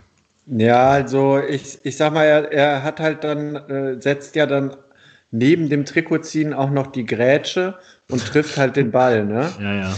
Also ich, ich aber er nicht zieht sagen, schon erst am ja, Trikot und dann ich, grätscht er. Ja, und das ist ein anderes Tempo. Also ich muss ganz ehrlich sagen, ich sehe es nicht als einen klareren Elfmeter, Nein. wo wir jetzt beim ja, Namen ja Clara sind. Trotz allem glaube ich, wenn Fortuna nicht schon einen Elfmeter gegen sich bekommen hätte, wäre das vielleicht noch kniffliger geworden. Aber da muss ich jetzt noch mal ganz kurz, äh, um das vielleicht abschließend äh, einfach zu abzuschließen, der Schiedsrichter hatte generell eine äh, eher entspannte Linie, finde ich. Hat ähm, im Gegensatz zu vielen anderen Schiedsrichtern in dieser Saison hat relativ viel durchgehen lassen und sich mehr um Spielfluss gekümmert als um äh, minutiöseste Regelauslegung. Und vielleicht ist das dann in dem Geiste, dass er schon einen Elfmeter, der natürlich absolut offensichtlich und klar war, und dass er halt nicht alles abpfeifen wollte, in dem Geiste dann geschehen, dass dann auch der Wahn nicht nochmal eingegriffen hat. Vielleicht war das ja ein. Hat sich denn der. Nee, Hat sich denn der Typ da beschwert, der Darmstädter? Nee, auch nicht so richtig, ne? Nee, nicht so wirklich. Also. Ja, aber egal, war, war auf jeden Fall eine Szene, die hätte auch anders ausgehen können, aber ich habe das Gefühl, das Schiri-Team an dem Tag war sowieso ein bisschen mehr dem Spielfluss verpflichtet. Als ja, bei dem Namen des Schiedsrichters sind sämtliche Wortwitze mit Düsseldorf auch hiermit untersagt. Patrick Alt aus Illingen hat äh, gepfiffen. Guter Mann, guter Name. Guter Mann. Auf jeden Fall. Ja. Und es hatte einfach nicht sollen sein an diesem Tag äh, für, für Darmstadt. Und äh, ja, so, so gewinnt Beim nächsten Mal dann. Ne? So ein bisschen in die Wange kneifen. So, ja, ja, ja, komm, nächstes Mal. Kriegt das schon hin. Heute ja, nicht mehr drin irgendwie. Also es ja, auf jeden Fall gewinnt die Fortuna so äh, mit ihren majestätischen 36% Ballbesitz irgendwie dieses Spiel. äh, wie unglaublich super. wichtig das auch ähm, für die Arbeitsplatzsicherheit von Uwe Rösler war, sieht man ganz deutlich beim Abpfiff, als er ja dann doch äh, mal kurz den ganzen Druck rauslässt und äh, ja, mal kurz seiner Freude äh, ja, seinen, seinen Lauf lässt äh, vor. Ich weiß nicht, ob das irgendwie dann direkt irgendwie noch ins Gesicht von Markus Anfang gewesen ist. Nee, daher dieser Twist in der Pressekonferenz Nein. kam, nee, oder? Nee, ich glaube, Markus Anfang ist ein Stinkstiefel. Ja. also ich glaube, der ist einfach so. Ja, der war dann halt angepisst und Rösler kann ja auch grummelig sein. Ja. So. Er hat dann halt so zurückgegrummelt. Schon ein bisschen witzig auch. Ja, gut. Äh, wollen wir dann mal mh, mm, ein bisschen vorausschauen? Ja, es kommen ja jetzt äh, äh, enge Wochen. Eine, also das neue System muss jetzt einstudiert sein, weil jetzt geht es immer nur noch um äh, Regeneration, äh, Vorbereitung auf den nächsten Gegner, Kurses Videostudium Studium und weiter geht's. Ne? Also Jetzt kann viel passieren und die zweite Liga, äh, bevor wir dann auf den nächsten Gegner uns äh, äh, genauer einschießen oder uns genauer dort angucken, was da auf uns zukommt, ist ja jetzt auch nochmal extrem nah alles zusammengerückt. Also da kann das innerhalb von so einer englischen Woche wirklich in beide Richtungen ganz schnell gehen. Ja, und, und äh, eigentlich muss ich ganz ehrlich sagen, ich bin re relativ äh, überrascht und doch recht froh, dass das in beide Richtungen gehen kann und man da so in der Mitte steht. Ähm, und nicht irgendwie sagt, ja, jetzt in der englischen Woche müssen wir mal gucken, dass wir ein, paar Pünktchen sammeln und ähm, ein bisschen weiter nach oben ähm, klettern. Das muss ich übrigens im Tippspiel, was ich euch allen nochmal äh, ganz doll ans äh, Herz legen möchte. Ähm, Macht wirklich Spaß, kann man jetzt auch noch einsteigen. Mich kriegt er vielleicht jetzt auch noch. Ähm, ich bin da nicht so, nicht so ich habe, glaube glaub, ein Salto Nullo letztes Wochenende gemacht. Ich glaube, ich habe zwei Punkte geholt oder so. Also das war ein schwer, schwerer Spieltag zu tippen. Ja, man kann aber, ja mal äh, Glückwünsche an, äh, an Zoon Politikon, der das ja. äh, gewonnen hat und äh, Simon F95 Spieltag, ja, Spieltag. den Spieltag äh, gewonnen hat und äh, Simon F95 also dominant an der Spitze. Ja, mhm. ja. Respekt. Nur ja. gefolgt von, äh, naja, dann nee, aber schon mit, mit, Dann kommt halt so die, die äh, ja, stimmt. Dahinter gibt es dann viel. Also mich würde jetzt ja eigentlich vor allen Dingen interessieren, Platz wo ich stehe, aber vielleicht können wir dann noch in der, vielleicht mal in der nächsten oder übernächsten Folge ja, oder so ja. auch ein bisschen schauen, wie wir äh, so abschneiden. Zum Jahreswechsel so, ja. Genau, vielleicht ja, zum Jahreswechsel da mal so ein kleines Fazit ziehen, aber auf jeden Fall da nicht, äh, nicht äh, die äh, nicht die Lust verlieren, äh, sondern schön dranbleiben an alle, die da äh, bisher mitgemacht haben. Da ist noch lang nichts verloren. Also äh, da sind noch viele Punkte zu vergeben. Wir müssen noch äh, entscheiden, wie wir die Oliver Fink äh, Sonderfrage jetzt beantworten. Also. Das müssen wir jetzt nicht entscheiden. Nee, nee das, das müssen richtig. wir auch jetzt nicht entscheiden, Gut. richtig. Ähm, aber bevor jetzt die Spiele in enger Taktung auf die Fortuna warten, äh, gibt es ja für den Verein erstmal noch eine ganz andere wichtige Veranstaltung. Ähm, am kommenden Samstag werden fünf Mitglieder des Aufsichtsrats gewählt. Und da hat Jan sich mal ein bisschen drauf vorbereitet. Ne? Du willst noch was vorher sagen? ja, genau. Also es äh, kommt jetzt am äh, Samstag, den 12.12. .12. um 11 Uhr zur Mitgliederversammlung der Fortuna. wie man es sich ja denken kann, ähm, wird die zu dieser Zeit digital hm. stattfinden. Man hätte, glaube ich, auch die Möglichkeit gehabt, äh, die irgendwie ins Frühjahr zu verschieben, aber äh, hat sich dann letztendlich dafür zu entschieden, das jetzt unbedingt durchzuführen. Es wird also online stattfinden. Und ähm, ja, ich glaube, es gibt einfach drei äh, zentrale Punkte, äh, die, die an dem Tag auf der Agenda stehen. Und ja, das sind zum einen die Entlastung von äh, Vorstand und Aufsichtsrat, ja, und dann ähm, wahrscheinlich das Zentralste, die ähm, Wahlen für den Aufsichtsrat. Und ja, ich glaube, Jan, äh, du hast da so den besten Überblick, weil ähm, ja, so richtig äh, tiefgehend in der Materie sind wir da, glaube ich, alle irgendwie bisher nicht drin gewesen. Ja, es ist schon irgendwie interessant, wenn man sich da mal einarbeitet, dann es lohnt sich. Ähm, es gibt auf jeden Fall, darauf kann ich am Anfang hinweisen, wenn ihr unsicher seid, wie das mit dem digitalen ähm, ablaufen wird, wenn ihr wissen wollt, auf welche Plattform ihr da gehen müsst, was euch da erwartet, auch von dem Aufbau. Die Fortuna hat ein sehr anschauliches Erklärvideo äh, hochgestellt, äh, wo alle Schritte von Login bis zur Wahl, ähm, was man da beachten muss, ähm, erklärt werden. Also neun, äh, fünf von neun Plätzen im Aufsichtsrat stehen zur Wahl und das sind auch eben die fünf Plätze, die überhaupt von den Mitgliedern gewählt werden. Äh, von den neun Mitgliedern des Aufsichtsrates wird einer vom Verein bestimmt, also vom Sportausschuss des Vereins, drei vom Wahlausschuss bestellt. Dazu kommen wir auch gleich noch. Der Wahlausschuss nicht ganz unwichtig und die restlichen fünf werden eben von den Mitgliedern direkt gewählt. Ähm, wahlberechtigt ist, so wie ich das gesehen habe, jedes Mitglied der Fortuna, die schon über zwölf Monate Mitglied im Verein ist. Und zur Wahl stellen, theoretisch, falls ihr das mal vorhabt, ähm, muss man auch Fortuna-Mitglied sein. Äh, man muss drei Unterstützer mitbringen, also drei Fortuna-Mitglieder müssen einen unterstützen. Und ähm, diese, dieser Vorschlag geht dann zum Wahlausschuss. Der Wahlausschuss ähm, wird dann ein Gespräch mit einem führen. Da wird dann abgeklopft, ob man alle Kriterien erfüllt, ob man eventuell Interessenskonflikte hat. Und vermutlich, äh, wenn man äh, das Hakenkreuz auf der Stirn gezeichnet hat, dann hat man auch schlechtere Karten und vermutlich hat man, hoffentlich hat man auch schlechtere Karten, weiter Mitglied dieses Vereins zu sein.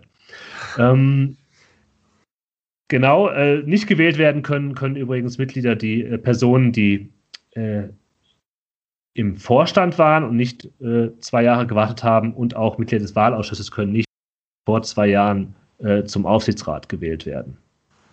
Ähm, die Fortuna hat für die Kandidaten Fragebögen, hat für die Kandidaten so Fragebögen entwickelt, die auf der Homepage abzurufen sind.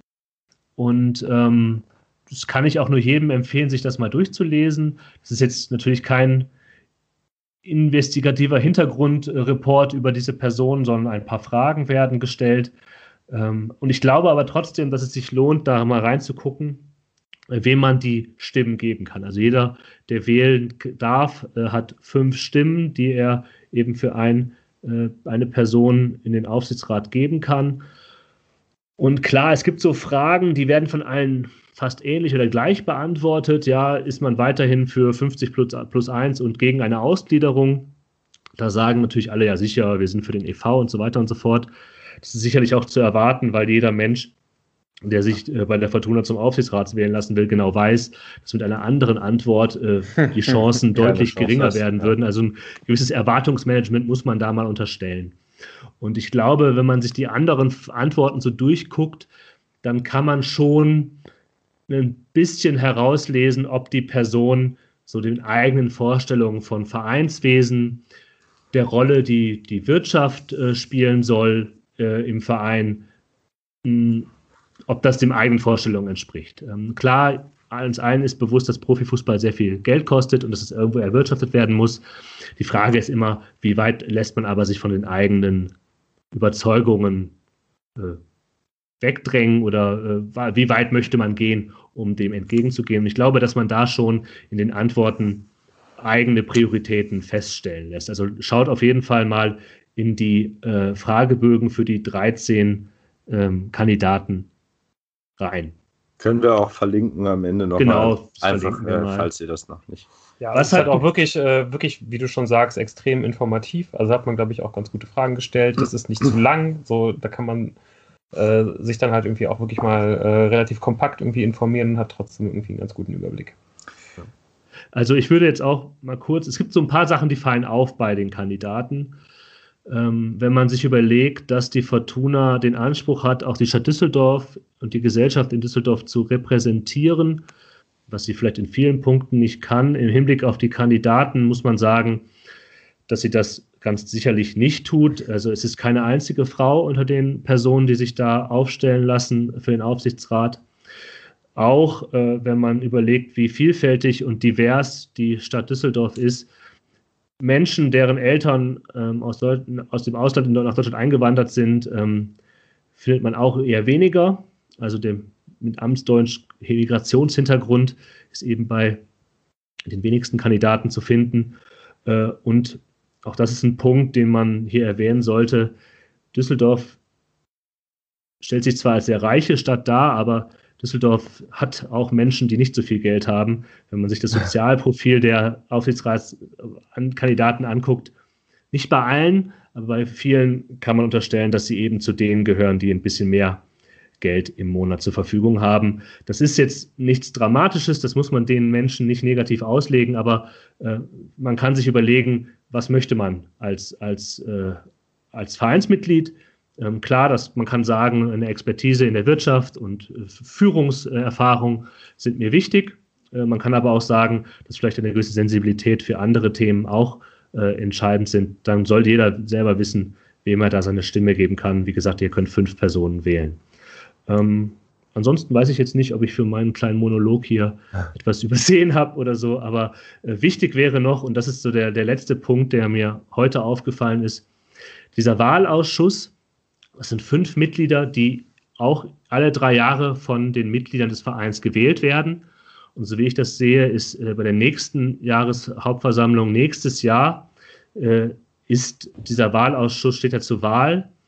Und man kann dafür mal sensibilisieren, dass das wichtig ist, dieses Gremium, weil er, wie gesagt, drei Mitglieder des Aufsichtsrats direkt bestellt, also quasi indirekt werden diese Personen über die Wahlausschussmitglieder gewählt von den, ähm, von den äh, Mitgliedern. Und, und das ist heute auf der Seite der äh, Fortuna zu lesen, der Wahlausschuss empfiehlt auch Kandidaten. Also von den 13 Personen, die sich da zur Wahl stellen, also von den 13 Männern, die sich da zur Wahl stellen, ähm, werden jetzt sechs empfohlen von diesem Wahlausschuss.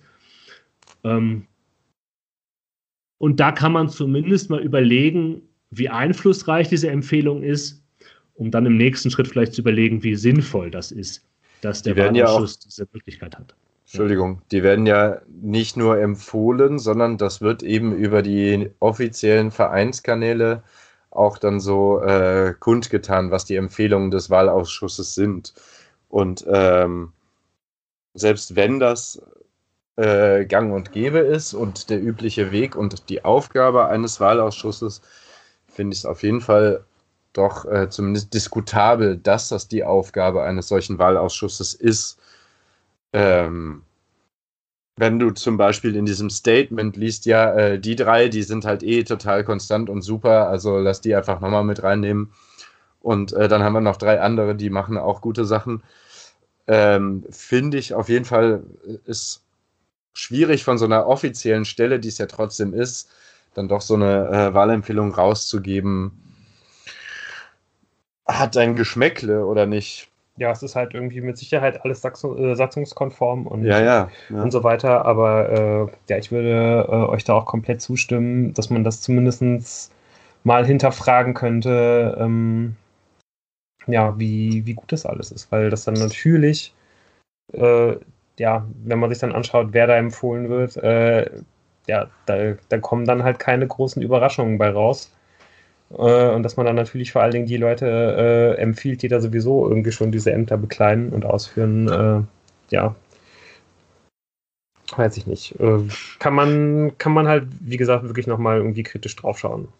Meine erste Reaktion war ja, also aus Prinzip würde ich jetzt keinen von den sechs wählen. So, weil einfach, weil mich jetzt einfach so, so, es ist mir negativ aufgestoßen, weil es gibt ja diese Fragebögen, man kann sich ähm, informieren über diese Leute und ich finde diese Fragen nicht schlecht. Ich finde das, was man aus diesen Informationen herauslesen will, wenn einen das interessiert, ähm, finde ich nicht schlecht. Und Leute, die man eh kennt, die eh schon drin sind, haben sowieso einen Vorteil. Ähm, und ich finde das, find das Gremium des Wahlausschusses gar nicht schlecht. Also, dass es das gibt, ähm, gerade dieser, diese Vorabfrage, ähm, wer sich zum Aufsichtsrat wählen lassen kann, finde ich nicht schlecht, dass man da eben ich habe eben das sehr plakative Beispiel mit dem Hakenkreuz auf der Stirn genannt, aber das ist natürlich etwas, das der Wahlausschuss verhindert, dass solche Leute sich dann dahinstellen äh, und eine Plattform bekommen. Auch wenn sie ja nicht gewählt werden, wäre das schwierig für den Verein, äh, wenn das passieren würde. Aber diese Empfehlungen ähm, für die dann 13 Kandidaten, die der Wahlausschuss ja schon überprüft hat, ob die mit der Satzung des Vereins äh, einhergehen, ob es da Interessenskonflikte auch ökonomischer Art gibt. Ähm, also, okay, verstehe finde ich jetzt auch, wie ihr habt schon alles gesagt, irgendwie fragwürdig. Ähm, und ich finde, man sollte mal darauf aufmerksam machen. Äh, der Wahlausschuss wird nächstes Jahr gewählt und dann müssen wir sicherlich nochmal darauf hinweisen, wie wichtig dieses Gremium ist. Also das, die Aufsichtsratswahlen sind sehr wichtig, aber äh, der Wahlausschuss nächstes Jahr ist eben mindestens genauso wichtig, um darauf ja, zu gucken, wer da drin sitzt. Ja, und also was ich dann halt, und das kommt jetzt in dieser Empfehlung des Wahlausschusses, deswegen fand ich es dann halt auch nochmal irgendwie ein bisschen äh, verärgernder, muss ich sagen, so aus meiner persönlichen Sicht. Das, was Jan vorhin gesagt hat, dass man irgendwie gucken kann, was sind so eigentlich persönliche Sachen. Ähm, dass ich mich ja als Fan immer frage, also was sind so, also natürlich gibt es wirtschaftliche Faktoren, die immer wichtig sind, aber äh, für mich ist es ja auch irgendwie die, die, das Fansein äh, und ich so, ich meine, das wird immer wieder angesprochen, Entfremdung vom Verein und äh, Entfremdung vom Fußball, äh, Profifußball etc. Und ähm, da habe ich nicht das Gefühl, dass das abgebildet ist in den, äh, in den Menschen, die da jetzt vorgeschlagen werden und ähm, dass, dass da wirklich jemand mit einer Agenda sich äh, vortut, der irgendwie großartig an, der, an dem Fan-Sein ähm, was tun möchte und so. Und da würde ich wirklich sagen, habe ich vor allem äh, das Gefühl, dass es da auf der Liste der 13 doch noch äh, andere Kandidaten gibt, die äh, da ein bisschen mehr ansprechen, was mir so wichtig ist, was äh, ja, was eben Diversität im Stadion angeht oder was eben auch ähm, die, die Zusammenarbeit zwischen Fans und Verein und die Einbeziehung der Fans in die, äh, also zumindest der Fangruppierungen, in die Vereinsarbeit angeht und was das Stadionerlebnis ausmacht und sowas. Und da habe ich das Gefühl, gibt es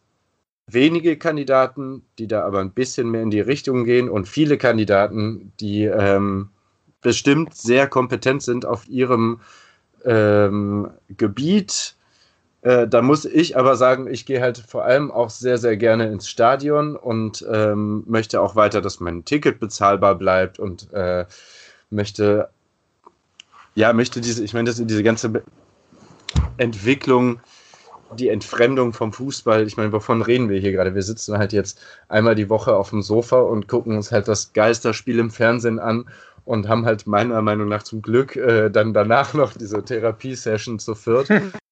um darüber zu sprechen. Aber ich meine. spielen halt auch nicht mehr in der ersten Liga, wo das alles noch so viel furchtbarer ist. Ja. Irgendwie, äh, wenn man sich da die Gegner anguckt und äh, das Stadionerlebnis und so weiter, das es theoretisch geben würde, wenn man ins Stadion können würde.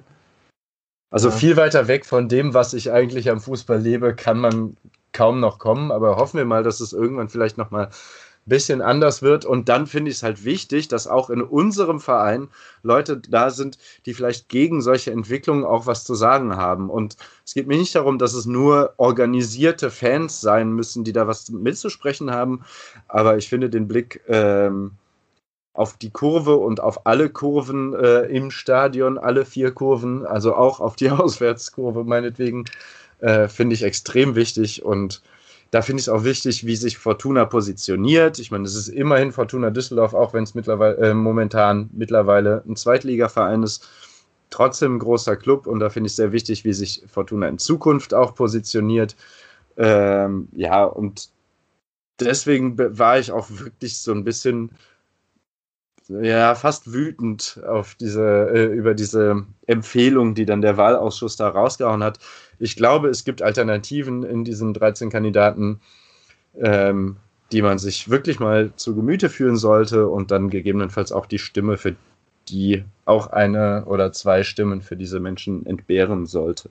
Ja, und ja, genau. ich finde auch, dass man wirklich auch sagen kann, wir haben halt einfach in dem Verein äh, noch das Recht, halt irgendwie mitzubestimmen. Es gibt äh, genug, mehr genau. als genug Beispiele äh, in, der, in der Bundesliga, auch in der zweiten Liga, wo man halt sagen kann, äh, da gibt es äh, ja Vereine oder eben auch manchmal keine Vereine, äh, wo eben dieses Recht nicht mehr besteht und wir, wir, möchten auf gar keinen Fall jemals an diesen Punkt kommen. Und ja, äh, ja von daher äh, nimmt unbedingt euer Recht mitzubestimmen wahr. Ja, aber ich muss jetzt noch, noch kurz mal einhaken. Das Argument, dass, dass es Personen gibt, die man lieber finden würde, die jetzt in diesen, bei, dieser, bei dieser Empfehlung des Wahlausschusses nicht dabei sind, ist natürlich ein sehr subjektives. Ich finde auch, ja. Dass man sagen kann, ich, ich, ich würde meine fünf Stimmen jetzt einen von diesen, oder den fünf äh, Leuten, die ich wähle, die sind alle auf der Liste des Wahlausschusses zu finden. Ähm, selbst das kann man dann trotzdem sagen, naja, ich brauche aber diesen Wahlausschuss, diese Empfehlung dafür nicht, sondern ich bin selber zu dem Schluss gekommen, dass das die fünf Personen sind, äh, von denen ich glaube, dass die den Interessen der Fortuna ähm, hilfreich sind, dass die einen guten Job im Aufsichtsrat machen werden. Und das meinte ich ja äh, damit. Es ist eine systemische Frage, ob man diese Empfehlung braucht. Ich habe da meine Zweifel dran. Und wie gesagt, jeder, es gibt diese Fragebögen, gibt, hat jeder, äh, jedes Mitglied die Möglichkeit, eben die eigenen Präferenzen zu überprüfen und dann der Person und den Personen, die man äh, am kompetentesten hält, die man, von denen man glaubt, dass sie dem Verein oder dass sie den Posten des Aufsichtsrats äh, am besten ausfüllen können, dass man denen die Stimme gibt. Und das, wie gesagt, dazu, so, wir wollen ja hier auch keinen Wahlkampf für eine bestimmte Person oder bestimmte Personen machen, sondern einfach sagen, dazu aufrufen, schaut euch diese Fragebögen an, ähm, das ist hilfreich und dann äh, wählt den und die Personen, äh, die ihr für am besten haltet. So. Genau, und wir wünschen uns einfach einen sehr ausgewogenen ähm, Aufsichtsrat, in dem die unterschiedlichsten Interessen auch zur Geltung kommen. Und das sehen wir in den Wahlempfehlungen nicht. Hm. Und ja, weiß ich halt nicht. Also ich will mich jetzt auch nicht gegen diese sechs Leute äh, da aussprechen. Für mich ist das ein systemisches Problem, kein, kein an diesen sechs Personen angelehntes. Es ist für mich kein gutes Argument zu sagen, äh, ja, das, was ich mir von diesem Verein wünsche, sehe ich bei diesen sechs Leuten nicht. Hätte ja auch so sein können, dass es genau die sechs Kandidaten sind, die ich geil finde. Und trotzdem muss ich sagen, dass ich diese Empfehlung nicht gut finde. Ja, ja es ist ein strukturelles Fall. Problem auf jeden Fall, aber genau. trotzdem können, oder ich zumindest habe ja jetzt subjektiv für mich gesprochen, ähm, was ich mir wünsche. Äh, das kann ja, da kann ja auch jeder mitmachen, was er oder sie möchte. Ähm, das stimmt aber natürlich. Das eine ist ein, ein strukturelles Problem und das andere, es waren jetzt vielleicht ähm, persönliche, subjektive äh, Wünsche für den Verein. So. Und man kann noch sagen, es ist vermutlich einfacher als sonst an dieser Wahl teilzunehmen, weil sie digital ist. Ähm, was nicht heißt, dass jeder daran teilnehmen kann. Man muss gewisse Zugänge zu digitalen Plattformen haben. Äh, aber vielleicht ist das ja ein Anreiz, mitzumachen, sich das anzuhören und dann abzustimmen. Ja, was Besseres habt ihr wahrscheinlich an einem Samstag eh nicht zu tun. Denn die Fortuna spielt ja erst spielt erst am Sonntag. Genau. da kann man zweimal Fortuna gucken und Bier trinken tagsüber. Ich, ich hier in Bayern darf ab Samstag sowieso nichts mehr machen. Also, oh, äh, oh, oh. oh ja. Geht es da jetzt auch noch um die Rettung des Weihnachtsfestes oder ist das schon ad acta gelegt? Immer. Des ja, Abendlandes, also, würde ich sagen. ja, Gott. Äh, ja, also ähm, Söder, also hab, ich habe hab nur eine Schlagzeile gesehen und ich entschuldige mich, wenn das nicht, wenn das falsch zitiert ist. Aber Söder hat, ähm, also im, im, Silvester ist ja in, in, in Bayern aktuell eine Diskussion, wie viel man dann da machen soll. Und Söder hat wohl gesagt, äh, naja, Silvester ist kein besinnliches Fest, deshalb nicht besonders schützenswert, während Weihnachten für alle Menschen, die in Bayern leben, ähm, zweifeln ohne ein sehr, sehr besinnliches Fest. Um nochmal Diversität und Wahrnehmung ja. und Perspektive hier reinzubringen. Aber ich glaube, wir, wir laufen gerade völlig. Du bist einfach in einem völlig anderen Kulturkreis unterwegs. ja, um ja, dann hier mal gucken, mal, was er dann äh, zum Zuckerfest sagt. Der gute Sinne. Um dann jetzt hier mal äh, nochmal rasch äh, abzubiegen, äh, bevor es ausufert. Wollen wir nochmal ähm, über Fußball sprechen? Will ich dann äh, nochmal mit einem kleinen Irrtum äh, aufräumen, der hier gerade eben schon äh, oh. ausgesprochen wurde. Man kann nämlich sehr wohl auch parallel zur Mitgliederversammlung äh, Fußball gucken, nämlich die, äh, die zweite spielt. Aber äh, das oh. genau parallel, aber das nur am Rande. Wie ist das denn wieder übertragen? Das wird, glaube ich, wieder irgendwo von so einer KI-Kamera äh, ja, irgendwo übertragen auf gewissen Plattformen. Ja, aber ähm, wir wollen dann unseren Blick trotzdem mal äh, auf den Sonntag und äh, das um 13.30 Uhr stattfindende Spiel gegen den KSC richten.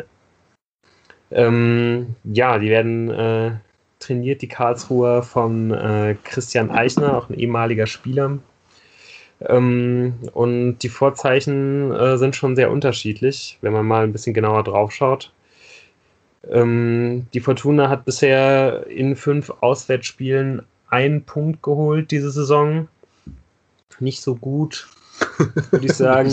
Und äh, ja, die Karlsruher kommen dafür mit dem Rückenwind äh, von vier gewonnenen Spielen in Folge in dieses Duell und haben sich damit jetzt mittlerweile oben äh, ja, in Schlagdistanz zu den, zu den Aufstiegsplätzen festgesetzt und das, obwohl man eigentlich relativ schwach gestartet ist. Ja, ähm, es gab auch durchaus einige Kritik im Verein, nachdem man halt im Letz-, äh, in der letzten Saison als, als Aufsteiger den, den Abstieg nur sehr knapp ver, vermieden hat und das eigentlich vor, vor allem äh, dank des Stürmers Philipp Hofmann, der ist ein bisschen der Schlüsselspieler letztes Jahr. 17 Tore, 6 Vorlagen, jetzt auch schon wieder 5 Tore und 3 Vorlagen. Also auch wieder mal so dieser Typ Wandstürmer, äh, den irgendwie jeder Zweitligist zu haben scheint. Der auch, und ich habe das Gefühl, das erzähle ich hier mittlerweile auch fast jede Woche, äh, bei einigen Erstligisten irgendwie im Gespräch war im Sommer. Äh, dann aber nicht finanzierbar war äh, aufgrund äh, des äh, Covid-Transfermarktes und so weiter und so fort, äh, habe ich alles schon tausendmal erzählt ja. hier. So wie Wochen. bei Rufen Hennings und mhm. Kenan, Kenan Karaman. Äh, ja, dann, wie gesagt, es gab einen sehr, sehr schwachen Start in die Saison, ähm, worauf dann der Trainer ein bisschen was probiert hat, aber mittlerweile ähm, jetzt seine Stammformation zu äh, also mittlerweile gefunden zu haben scheint. Ähm, ja, und das System ist, äh, wie letzte Woche bei den Darmstädtern, das präferierte ein 4-1-4-1-System, ähm, das vor allen Dingen auf gute defensive Organisation setzt. Ähm, ja, dann darauf ausgelegt ist zu kontern und ähm, ja, darauf baut, dass man die eigene Stärke bei, bei Standards ausspielt. Da ist der KSC wirklich extrem gefährlich. Auch ähm, bei Elfmetern. Auch das bei Elfmetern ist, ist zu befürchten. das ist aber, ja, aber das gilt ja im Grunde genommen für jeden Gegner am Spieltag äh, der Fortuna. Ähm, ja, was man sagen kann, ähm, das, das Einzige, was, was dem KSC nicht so liegt, ist, ähm, das Spiel zu machen. Von daher ähm, müsste die Fortuna da vielleicht ein bisschen schauen, dass man, dass man es schafft, den KSC in diese Rolle zu drängen. Also das Spiel machen kann die Fortuna auch nicht, aber sie will es vielleicht und das könnte das Problem sein. Das könnte in der Tat das Problem sein. Aber gut, äh, das, das werden wir dann sehen, äh, in, inwiefern man das versuchen wird oder nicht. Oder man gibt halt wieder direkt den Gegner den Ball, um das Spiel zu machen und dann überrennen die dich halt mit einem Konter und du kassierst halt das Gegentor sofort. Ja, es wäre dringend zu vermeiden, wie in den letzten Wochen halt äh, direkt in den ersten fünf bis zehn Minuten ein bis zwei 110-prozentige Torchancen zuzulassen. Ja. Ähm, aber gut, wir werden mal sehen, wie das, wie das gelöst wird. Ähm, ja, äh, die Mannschaft, auf die Christian Eichner setzen wird, ähm, da dürfen relativ wenig Überraschungen entstehen. Ähm, die hat sich jetzt kaum verändert, gerade also gerade jetzt in den letzten vier Spielen, die ja alle gewonnen wurden. Ähm, Im Tor äh, sollte Grundformation. Grundformation ist äh, 4-1. Genau. Im Tor sollte Marius Gersbeck beginnen, ist der Stammtorhüter. Äh, auch ansonsten ähm, ist mir aufgefallen, dass mir relativ wenige Spieler was gesagt haben in dem Kader. Ähm, Rechtsverteidiger Marco Thiel. Ähm, und bei, in der Innenverteidigung ist mir dann natürlich aufgefallen, dass mittlerweile Robin Bormuth seinen Stammplatz äh, verloren hat, oh. den er äh, trotz guter Leistungen inne, äh, also den er, den er trotz guter Leistungen verloren hat. Äh, ja, den hat er mittlerweile verloren und äh, seit, seit zwei Spielen äh, beginnen da der Österreicher äh, Christoph Kobalt und äh, Daniel Gordon. Daniel Gordon sagt vielleicht dem einen oder anderen noch was. Äh, seit mittlerweile über 15 Jahren in zweiter und dritter Liga aktiv, also äh, absoluter Routinier. wird einem nochmal klar, wenn, wenn ich euch sage, dass er halt, wie gesagt, schon vor 15 Jahren mit Rot-Weiß Oberhausen zweite Liga gespielt hat. Und gerade auf den ist äh, besonders zu achten bei Standardsituationen. Der ist fast zwei Meter groß, ist da extrem gefährlich. Ähm, hat da jetzt auch schon einige Tore diese Saison erzielt. Ähm, ja, Linksverteidiger, äh, auch da werden vielleicht noch einige aufhorchen. Philipp Heise äh, hat durchaus Fortuna-Vergangenheit in der zweiten und ist dann jetzt ein bisschen rumgekommen, aber ja, mittlerweile, ich glaube, aus der englischen zweiten Liga äh, an den KSC ausgeliehen. Ähm, der einzige Sechser ist Lukas Fröde, so ein bisschen den, äh, der, der für die Stabilität. Und äh, vor allem sind dann äh, zwei Achter bzw. Zehner äh, im, im zentralen Mittelfeld zu Hause. Das ist zum einen der Kapitän Jerome Gondorf, ähm, der hat mhm. auch schon äh, ein bisschen Erstliga-Erfahrung gehabt bei, bei Darmstadt, bei Freiburg und bei Bremen unter anderem, hat sich da auch nicht so richtig irgendwie lang, langfristig durchsetzen können und ist jetzt beim KSC absoluter Leistungsträger. Und das gilt auch für Markus Wanicek, ähm, so ein bisschen der offensivere noch von den beiden, eher so der Typ Zehner. Und ähm, ja, an deren Seiten gibt es dann ähm, zwei Außenstürmer, die auch immer wieder nach vorne stoßen. Das ist einmal auf rechts der Koreaner Kyung Rok Choi und äh, auf links, das ist so ein bisschen die einzige Position, wo nicht so ganz klar ist, wer da starten wird. Da gibt es einen Konkurrenzkampf. Ähm, da hat jetzt ähm, bisher eigentlich immer Marc Lorenz gespielt von Anfang an. Ähm, und der Ersatz ist da Philipp Kother. Der hat allerdings jetzt im, im letzten Spiel, das die Karlsruher am Ende noch äh, relativ glücklich gegen Osnabrück mit äh, 2 zu 1 gewonnen haben, ist der reingekommen als Joker und hat dann noch ein Tor vorbereitet und eins selber gemacht. Deswegen könnte es natürlich sein, dass äh, der Trainer ihm jetzt mal den Vorzug gibt.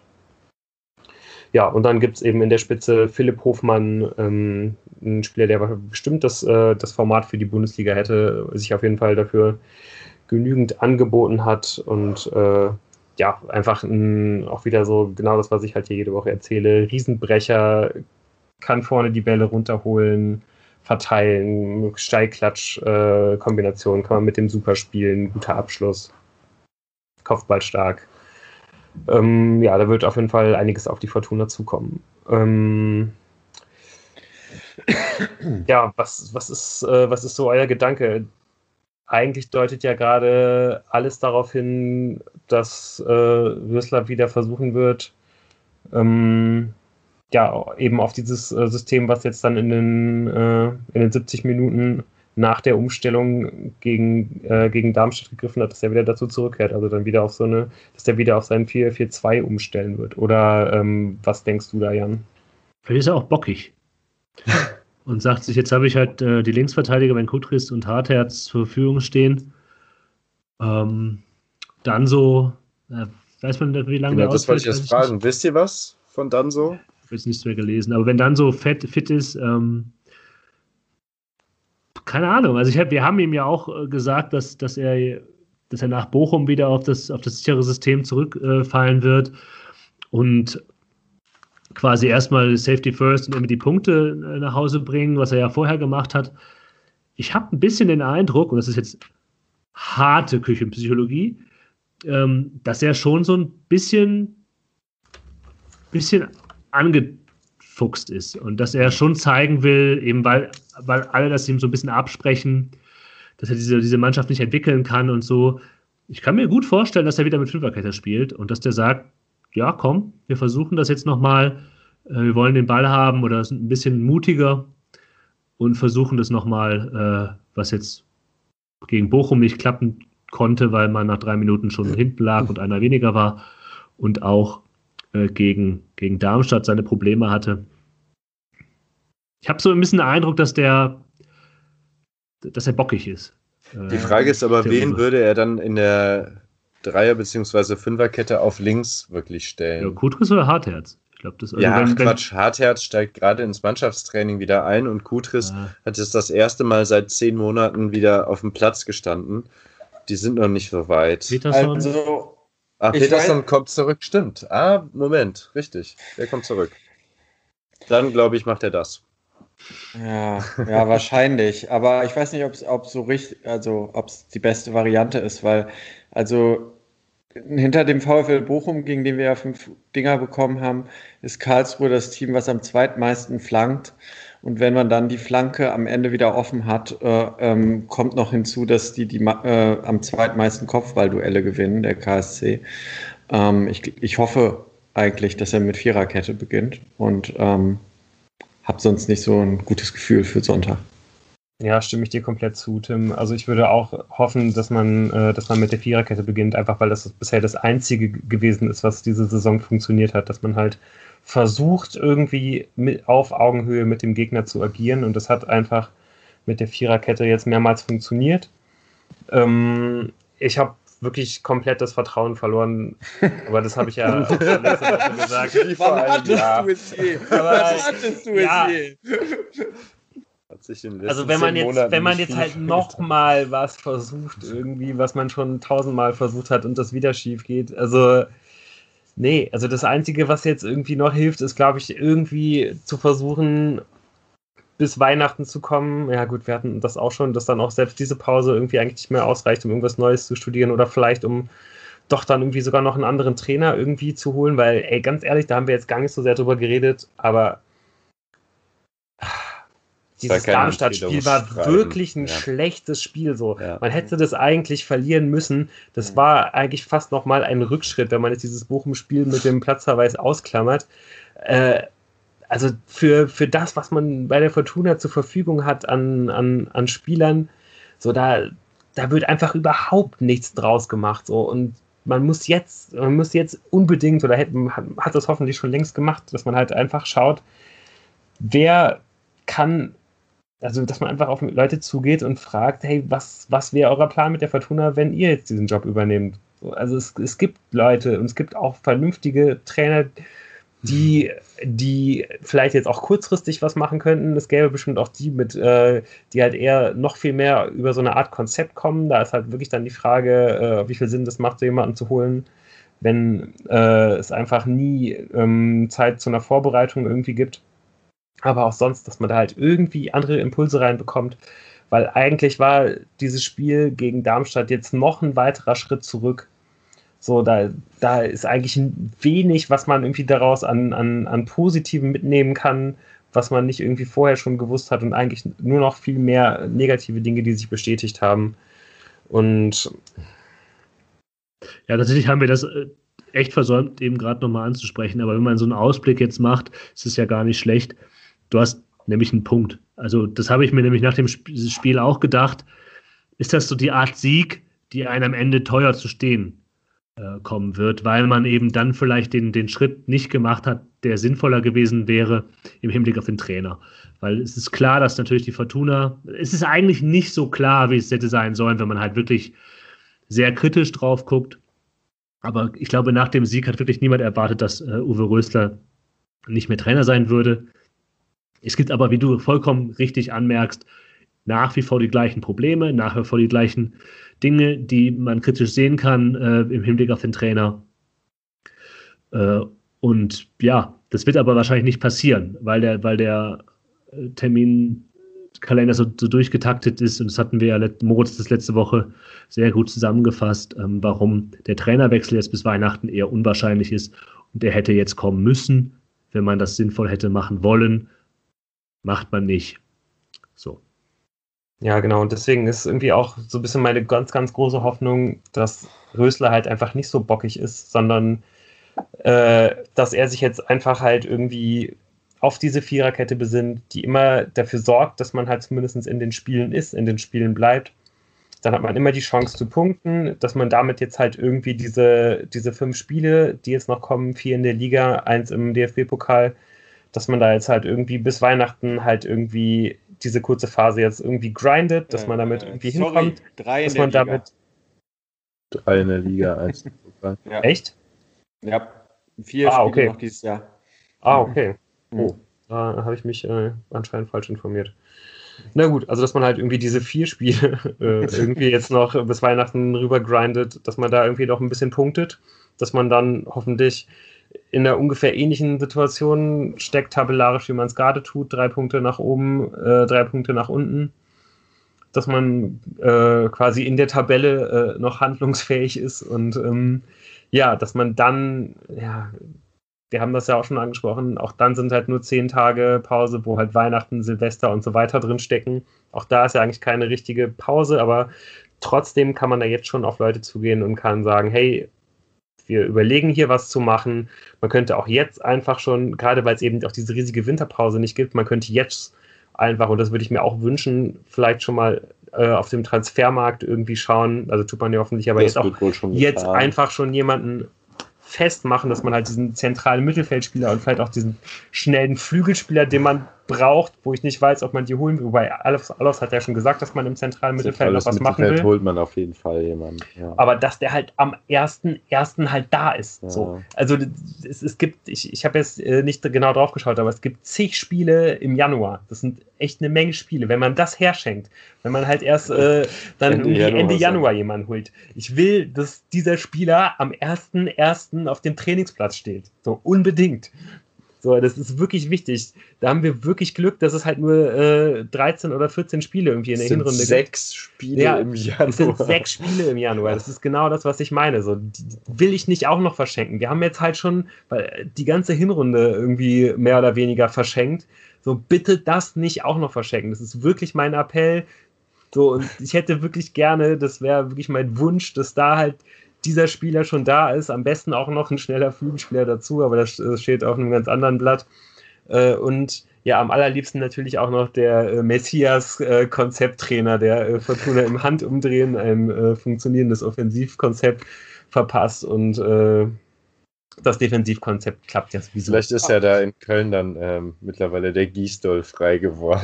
Giesdoll wäre auf, jeden Fall, wär auf jeden Fall genau der Trainer, der perfekt wäre für ein halbes Jahr. Ja, aber das hatten wir doch auch schon. Nein, wir haben ja schon festgestellt, dass Rösler, das hatte Jan so schön gesagt, dass Rösler schon dieses, den Giesdoll-Effekt quasi schon selber eingebaut hat. um dann quasi sich alternativlos zu machen. Rösler ist ein ja, Fuchs. Aber auf jeden Fall äh, finde ich, äh, so in der Weihnachtszeit ist das eine ganz schöne Wunschliste, die du da gerade noch mal runtergerattert ja. hast.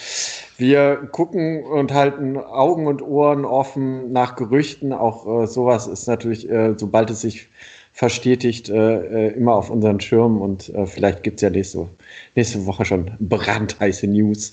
Und dann schauen wir mal, ähm, ob es eine Vierer und eine oder eine Fünferkette geworden ist und was in Karlsruhe mitgenommen werden konnte. Tatsächlich, darf ich doch einen, einen Satz zu diesem Spiel sagen? Ähm, die Probleme mit den Flanken und Bochum und den Flanken und Karlsruhe scheinen mir ja aber zwei verschiedene zu sein, weil Bochum fieserweise flach flankt und äh, scharf die Spieler anspielt und Karlsruhe hohe Dinger schlägt. Und wenn ich mich da an das Sandhausen-Spiel zurückerinnere, ähm, wenn dann so fit ist und so weiter, ganz aussichtslos ist es, glaube ich, nicht, das Spiel in Karlsruhe, ähm, auch wenn sie auf Konter aus sind und die Fortuna jetzt vielleicht nicht der äh, ballsicherste Verein ist. Ich habe das Spiel auch nicht verloren gegeben, aber wir werden sehen nächsten Sonntag. Ja, alles klar. Ähm, ja, worauf wir jetzt äh, nicht mehr äh, kommen werden, äh, sowohl weil das, weil die Zeit so kurz war, äh, seit der Veröffentlichung, aber auch weil äh, jetzt die Folge eh schon ziemlich lang ist, ist die äh, neue Verteilung der TV-Gelder. Da werden wir vielleicht dann irgendwie nächste Woche drauf schauen, aber auch da ähm, können wir es nicht versprechen, weil wir da auch da relativ wenig Zeit haben werden. Es ist ja dann englische Woche, da müssen wir erstmal gucken, wie das klappt, aber wir werden auf jeden Fall nach dem Karlsruhe-Spiel aufnehmen. Ja, genau. Ja, äh, dann vertagen wir uns bis dahin. Bleibt gesund. Macht's gut, meine Lieben. Macht's Tschüss. Gut. Ciao. Ciao.